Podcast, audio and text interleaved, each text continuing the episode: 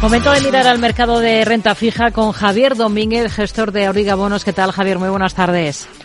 Hola, Rocío. Buenas tardes. Bueno, ¿qué balance hace de esta semana? Eh, son ya 20 los meses que lleva la curva invertida en Estados Unidos, es decir, con los tipos a corto eh, más elevados que a largo, algo que siempre se consideraba una señal casi segura de recesión inminente, pero ni rastro de recesión en Estados Unidos.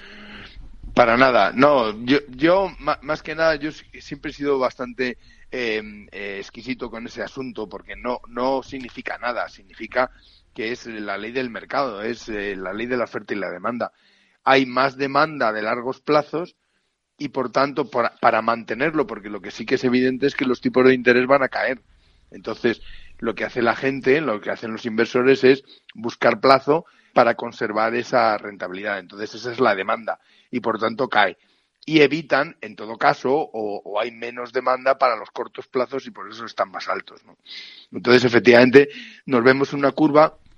Es muy interesante lo que pasa con el, el bono americano, porque efectivamente el otro día hubo una subasta y se ha dado el máximo histórico de 42.000 millones en 10 años. Quiere decir que hay una demanda atroz por el 42, por, por el 10 años porque nadie se quiere perder la fiesta, ¿no? Hmm. Claro, estamos hablando de que se concedió al 409 y ahora lo tenemos al 418. Un casi triple A como es Estados Unidos por encima del 4 es muy apetitoso. Pero es que el 20 el 20 años americano está al 448, que todavía es más apetitoso, ¿no? Es verdad que la duración es mucho más, digo porque también el 30 años del otro día también se han dado 25.000 millones de, de dólares en, en el 30 años. Quiere decir que la gran demanda está en los largos plazos, hmm. ya digo, para conservar esa rentabilidad a lo largo del tiempo. ¿Dónde estamos? Bueno, pues efectivamente eh, los tipos de interés siguen siendo atractivos, ¿no? Y por eso hay tanta entrada en, la renta fija. Mm. Eh, más asuntos eh, que tienen que ver con, deuda.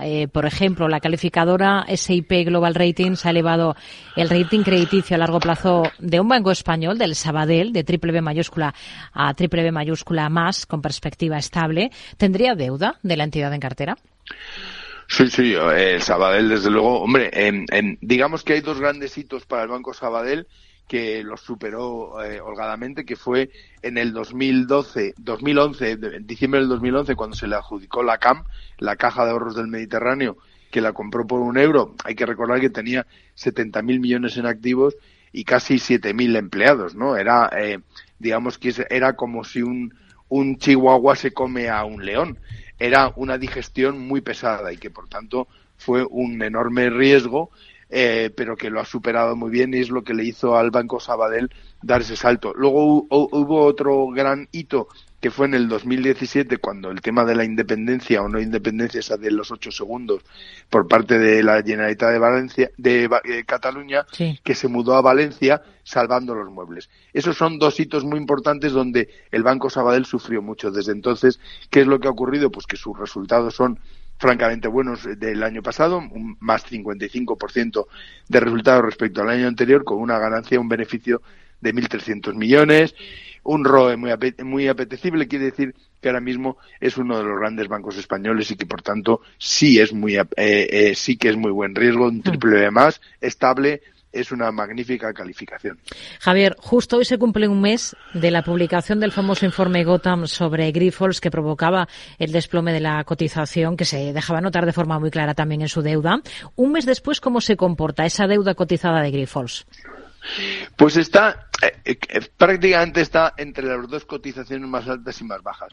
Eh, digamos que los bonos más relevantes de, de que no son muchos, eh, porque tiene un total emitido de 4.600 millones, pero tiene a convencimientos 27 y 28, tiene tres referencias, y esos son, que en todo caso son los que se mueven más, pues antes de todo el todo el, informe famoso de Gotham estaban al 91 de precio más o menos bajaron al 82, luego se eh, ubicaron el 87 y ahora están en el 86. Quiere decir que están cerca de cómo estaban eh, los bonos antes de todo este eh, lío.